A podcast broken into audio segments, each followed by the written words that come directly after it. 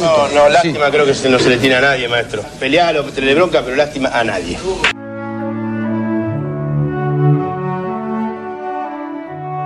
Lástima a nadie, maestro. Literatura, historia y política de la pelota. Somos el fútbol como fenómeno cultural. Somos esquina, garrapiñada y tablón. Somos un grito de gol abrazando a un desconocido y el retorno semanal a la infancia.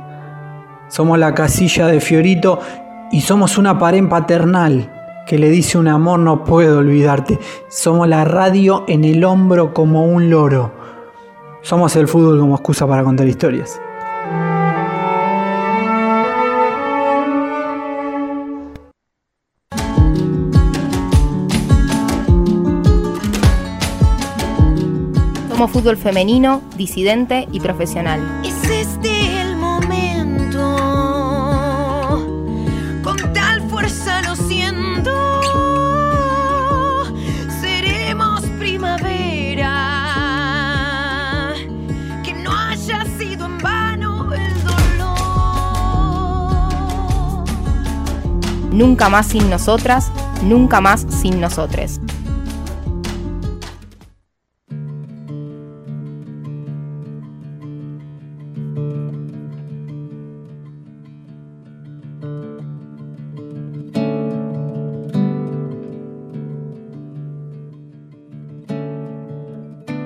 ...2029 en toda la República Argentina... ...seguimos en Lástima Nadie Radio... ...en Urbana Beal, Handout está explotado con, Lara filmando, con Cresta bailando con las manos en el aire, Juancito tirando humo a la cámara y Santi cargando el celular y Coco yendo a buscar un auricular al freezer.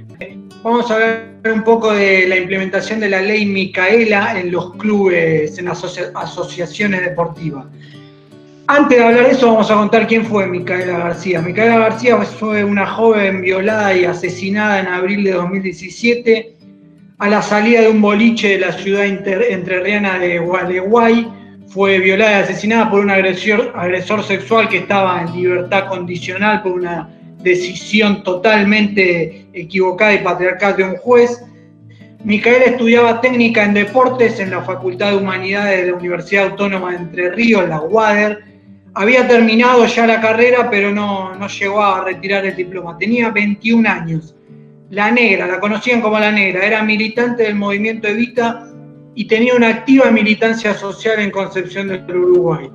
Su funeral fue en el Centro de Educación Física de Concepción del Uruguay. Néstor, el padre de Micaela, que es la, chica que fue estrangulada un primero de abril, recibió una llamada el día del funeral y del otro lado del teléfono estaba un tal Carlos Alberto Solari, el indio Solari, que lo llamó para decirle, estoy llamando para estar con ustedes simplemente de alguna manera, quiero mandarle un abrazo a todos, me enteré que Micaela era una chica muy solidaria y tenía virtudes que a todos nos gusta y como siempre los buenos se van antes. Andrea Lescano, la mamá de Micaela, agarró el el celular, perdón, y le dijo al indio, mi hija fue a tu último recital y vino muy enojada porque no cantaste juguetes perdidos, muy enojada vino. ¿No podrás cantar aunque sea un rengloncito para ella? Y bueno, el indio cantó un poco de juguetes perdidos en el, en el funeral de Micaela García. El indio, recordemos, tocó en Gualeguaychú en el año 2014. Cuando Micaela tenía 17 años seguramente fue a ese recital. Pero volvamos a la implementación de la ley Micaela en los clubes. La ley Micaela establece la capacitación obligatoria en la temática de género a todo el personal de poder de poderes del Estado Nacional, Ejecutivo, Legislativo y Judicial. Entre los puntos más importantes de la ley 27.499 se destacan el artículo primero, que hace referencia al ámbito de aplicación y afirma que las disposiciones de la ley son de orden público y de aplicación en todo el territorio de la República. Otro artículo importante es el cuarto que dice, se entiende por violencia contra las mujeres toda conducta, acción u omisión que de manera directa o indirecta, tanto en el ámbito público como en el privado, basada en una relación desigual de poder, efecte su vida, libertad, dignidad, integridad física, psicológica, sexual, económica o patrimonial, como así también su seguridad personal. Se considera violencia indirecta a los efectos de la presente ley toda conducta, acción omisión, disposición, criterio o práctica discriminatoria que ponga a la mujer en desventaja con respecto al varón. Eso dice la letra de, de la ley Micaela. El pasado 12 de agosto la legislatura de la provincia de Córdoba aprobó la ley Micaela para los clubes y entidades deportivas. El viernes 11 de septiembre la ley Micaela se aprobó en el Senado de la provincia de Buenos Aires. La normativa fue impulsada por el diputado provincial del Frente de Todos y presidente de la NUS, también Nicolás Russo, y establece la obligatoriedad de capacitaciones en temáticas de género y violencia contra las mujeres para autoridades y personal de los espacios deportivos. En una entrevista con el teclado radio ruso dijo que el fútbol masculino es el último nido machista. En realidad le, podría sacar el último, es un nido machista muy concentrado, un panal donde se puede hacer, hacer miel con el machismo justamente porque está monopolizado el relato del fútbol, ni hablar, y, también la práctica, hay muchas más posibilidades para, para, un hombre que empieza a tener una pelota en los pies de mucho más chico que, que una mujer, por más que haya ido cambiando bastante en los últimos años.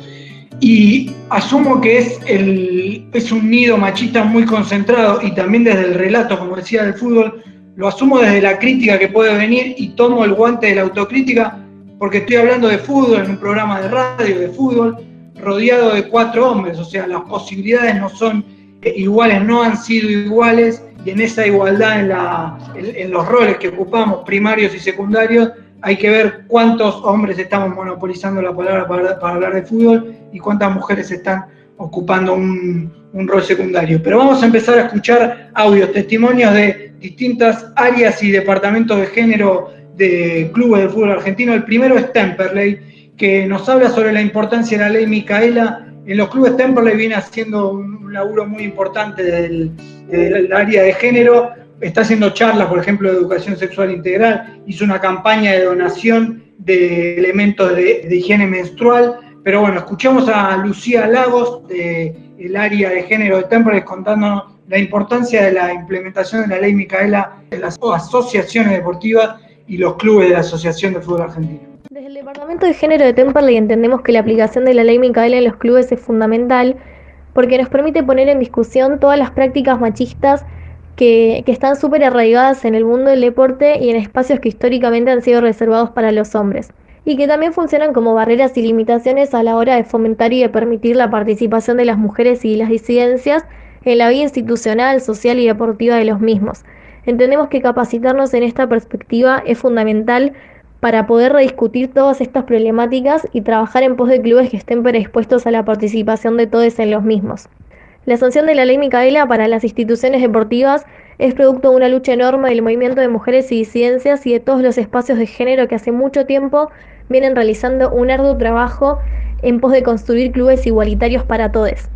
En este mismo sentido, durante la cuarentena presentamos el curso de Género y Deporte del Ministerio de Turismo y Deporte junto al área de género de los Andes y Banfield para seguir capacitándonos en esta perspectiva y poder llevar a nuestros clubes distintos talleres y cursos que aborden estas temáticas y que nos permitan a todos discutir las violencias que sufrimos las mujeres y las disidencias y poder trabajar para erradicarlas de nuestras instituciones.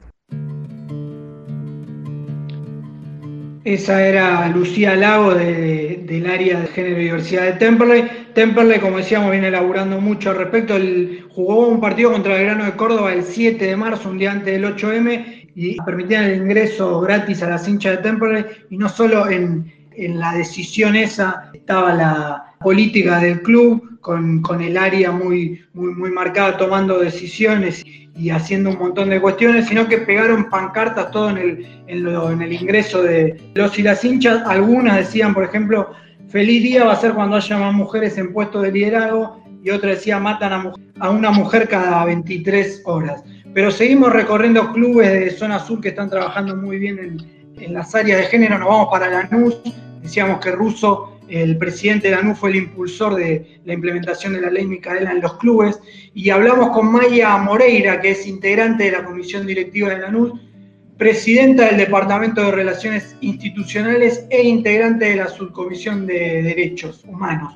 Escribió el protocolo contra situaciones de violencia de género con otra compañera y nos cuenta cómo lo piensan como una herramienta, como una herramienta de transformación y todas las capacitaciones que ya estuvieron haciendo con las y los empleados del club y también en, la charla que tuvieron con el plantel profesional, vale contar que Lanús fue el primer equipo de la liga profesional que implementó con su plantel del plantel masculino la implementación de la ley Micaela, el primero en, todo en toda la AFA fue Quilmes. Pero escuchamos a Maya Moreira de, la Comisión Directiva de la Con la aprobación del protocolo a la conformación del Departamento de Género y Diversidad que yo coordino actualmente. Yo soy miembro de comisión directiva. Anterior a la aprobación de la ley Micaela, nosotros y nosotras teníamos ya contemplada la aplicación de la ley, porque la pusimos dentro del protocolo con, en conjunto con todas las leyes en las que se ampara la violencia contra las mujeres y otras identidades feminizadas. Desde ese lugar nosotras ya teníamos, como eh, no es que empezamos las capacitaciones por la aprobación de la ley, sino que una vez que el departamento comenzó a trabajar, ya empezamos a pensar las capacitaciones en función de la ley porque ya la teníamos contemplada en el protocolo. Esto también se da porque protocolo nosotros lo pensamos como, como una herramienta, ¿no? No como un instrumento meramente punitivista o sancionatorio, sino más bien todo lo contrario. Nosotros quisimos que el protocolo sea una herramienta para poder trabajar, que sea una herramienta plástica, que se adapte al contexto de lo que es la institución y que sobre todo sirva para prevenir, para sensibilizar, para difundir eh, en temáticas de género y mm, pensamos siempre que la institución tiene que ser no meramente una institución formadora de deportistas, sino que es una institución formadora de sujetas y sujetos de derecho y como tal tenemos que ser garante de que esos derechos se cumplan, ¿no? Y propiciar un ambiente ecuánime para todos y todas, todos eh, los habitantes de dicha institución. Y cuando hablamos de realmente de esa generalidad, hablamos no solo de socios, socias, directivos, directivas, dirigentes, sino también de empleados y empleadas y de cualquier persona, digamos, que habite la institución, aunque sea de forma casual o temporaria. Esa era Maya Moreira de la comisión directiva de, de Lanús, contando un poco cómo vienen trabajando, pero lo que va a venir ahora de, Maya es la capacitación con el plantel profesional de, de Lanús en el segundo audio, y es importante para entender la articulación que hay entre los clubes, entre los municipios también, quizás no tanto en este caso, que la articulación es con, el gobierno de la provincia y con el Ministerio de, Género, Mujeres y Diversidad Sexual, pero sí hay, otros casos, por ejemplo, que no lo trajimos acá, pero con el que hablamos para realizar el informe, Almagro articulado, por ejemplo, con el municipio de, 3 de febrero y Banfield con el de Loma. Pero escuchamos a, May, a Maya contando la charla y la capacitación de la ley Micaela, la primera de varias que tuvieron con el plantel profesional de Club Atlético Particularmente en lo que es la temática de género, pactamos unas primeras capacitaciones que nos parecían que las prioridades eran esas. La primera capacitación se articuló con el Ministerio de Turismo y Deporte y la dio, el, estuvo presente, bueno, presente todo por Zoom, ¿no? Inés Arrondo con su equipo, que lo encabeza Guillermina Ordoa. Ellas dos estuvieron en la primera capacitación que fue hacia la comisión directiva. La segunda capacitación la, también la hicimos en conjunto con el Ministerio de Turismo y Deporte de la Nación y fue para toda la gente que se quiso sumar al Departamento de Género y Diversidad para la Subcomisión de Derechos Humanos, para el Departamento de Prensa, Marketing, Relaciones Públicas y Relaciones Institucionales. Después tuvimos una tercera capacitación que si bien se usó el mismo, digamos, siempre tratando de seguir el mismo estilo, es como una primera capacitación base de aproximaciones más conceptuales, que esa yo a toda el área de coordinación, que en realidad como son muchos, ahora se partió en dos, y esta cuarta capacitación que se dio el martes pasado fue hacia los jugadores del plantel profesional masculino y que contó con la presencia de la ministra de mm, provincia, de Estela Díaz, de, bueno, del Ministerio de Mujeres y Diversidades, y mm, bueno, y su equipo ¿no? de trabajo, dentro del cual se incluye Yuyo García, eh, Néstor, que es el papá de Micaela García, que es la chica víctima de femicidio que dio origen a esta ley, ¿no es cierto? Entonces, la, la capacitación hacia los jugadores fue más que nada introductoria, eh, no fue un taller tan en sintonía con los otros, sino más bien fue como eh, más explicativo para ponerlos como en sintonía de por qué, de cómo nace esta ley, a raíz de qué, por qué la importancia de la misma y contar un poco cómo se trabaja en el Estado, que es donde tiene obligatoriedad.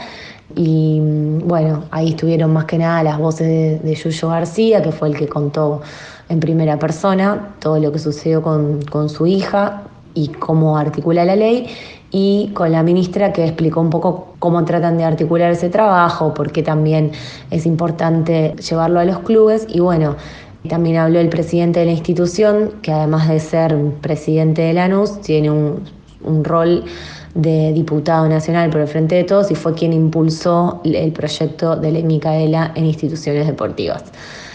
La capacitación más que nada giró en torno de eso, después se abrió la posibilidad a que los jugadores pongan la palabra, habló el técnico, Luis Ubeldía, y los referentes, también obviamente empatizando con el testimonio de, de Yuyo, porque realmente escucharlo en primera persona siempre es más choqueante. Y un poco también se habló de, de las estadísticas respecto de, de, femicidios y bueno, como para también concientizar desde qué lugar era tan significativa tener este o empezar a tener estos encuentros que no, no van a ser no va a ser uno en forma aislada, sino que la idea es continuarnos continuarlos perdón, a lo largo de, del, del, año y, y, tratar de buscarle ya para el próximo una modalidad mucho más íntima, solo con los jugadores y de una forma más interactiva, trabajando específicamente sobre el tema de la construcción de las masculinidades y pensando cómo se pueden justamente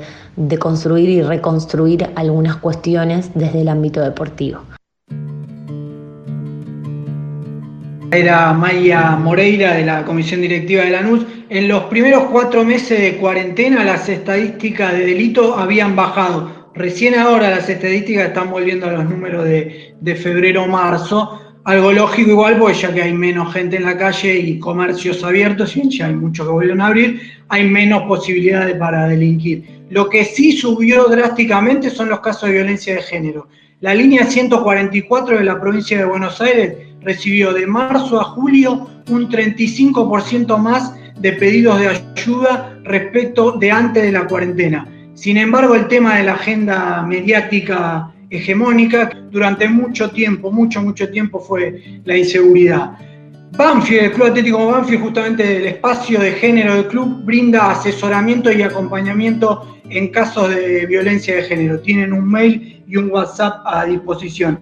Hablamos con Analía Gavío, que es la responsable del área, y nos cuenta un poco cómo vienen trabajando con el acompañamiento justamente en los casos de violencia de género para socias del club y también la implementación de la ley Micaela, que será para octubre.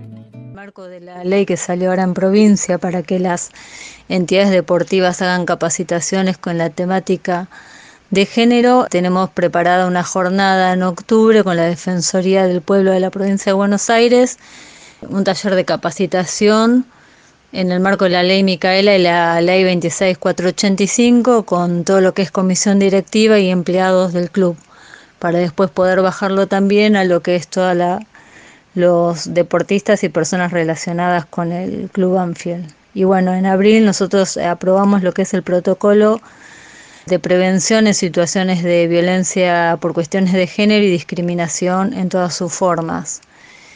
Y desde el área de género yo soy abogada, eh, que soy la responsable del área, también soy docente en la Universidad de Buenos Aires, justamente en lo que es práctica profesional en la materia, donde casi toda la actividad volcada con mis alumnos es hacer la defensa técnica de las víctimas de violencia de género que provienen de la Oficina de Violencia Doméstica de la Corte, que nos hacen las derivaciones, y durante la pandemia hemos asesorado, acompañado a efectuar denuncias e incluso hacer derivaciones con el área de mujeres, géneros y diversidades de la Municipalidad de Loma de Zamora, que ya tenemos un circuito armado para derivación e intervención y actuar en corresponsabilidad justamente para luchar y erradicar contra estas situaciones de violencia por cuestiones de género. Esa era Analía Gavío, la responsable del área de género y diversidad de Banfield.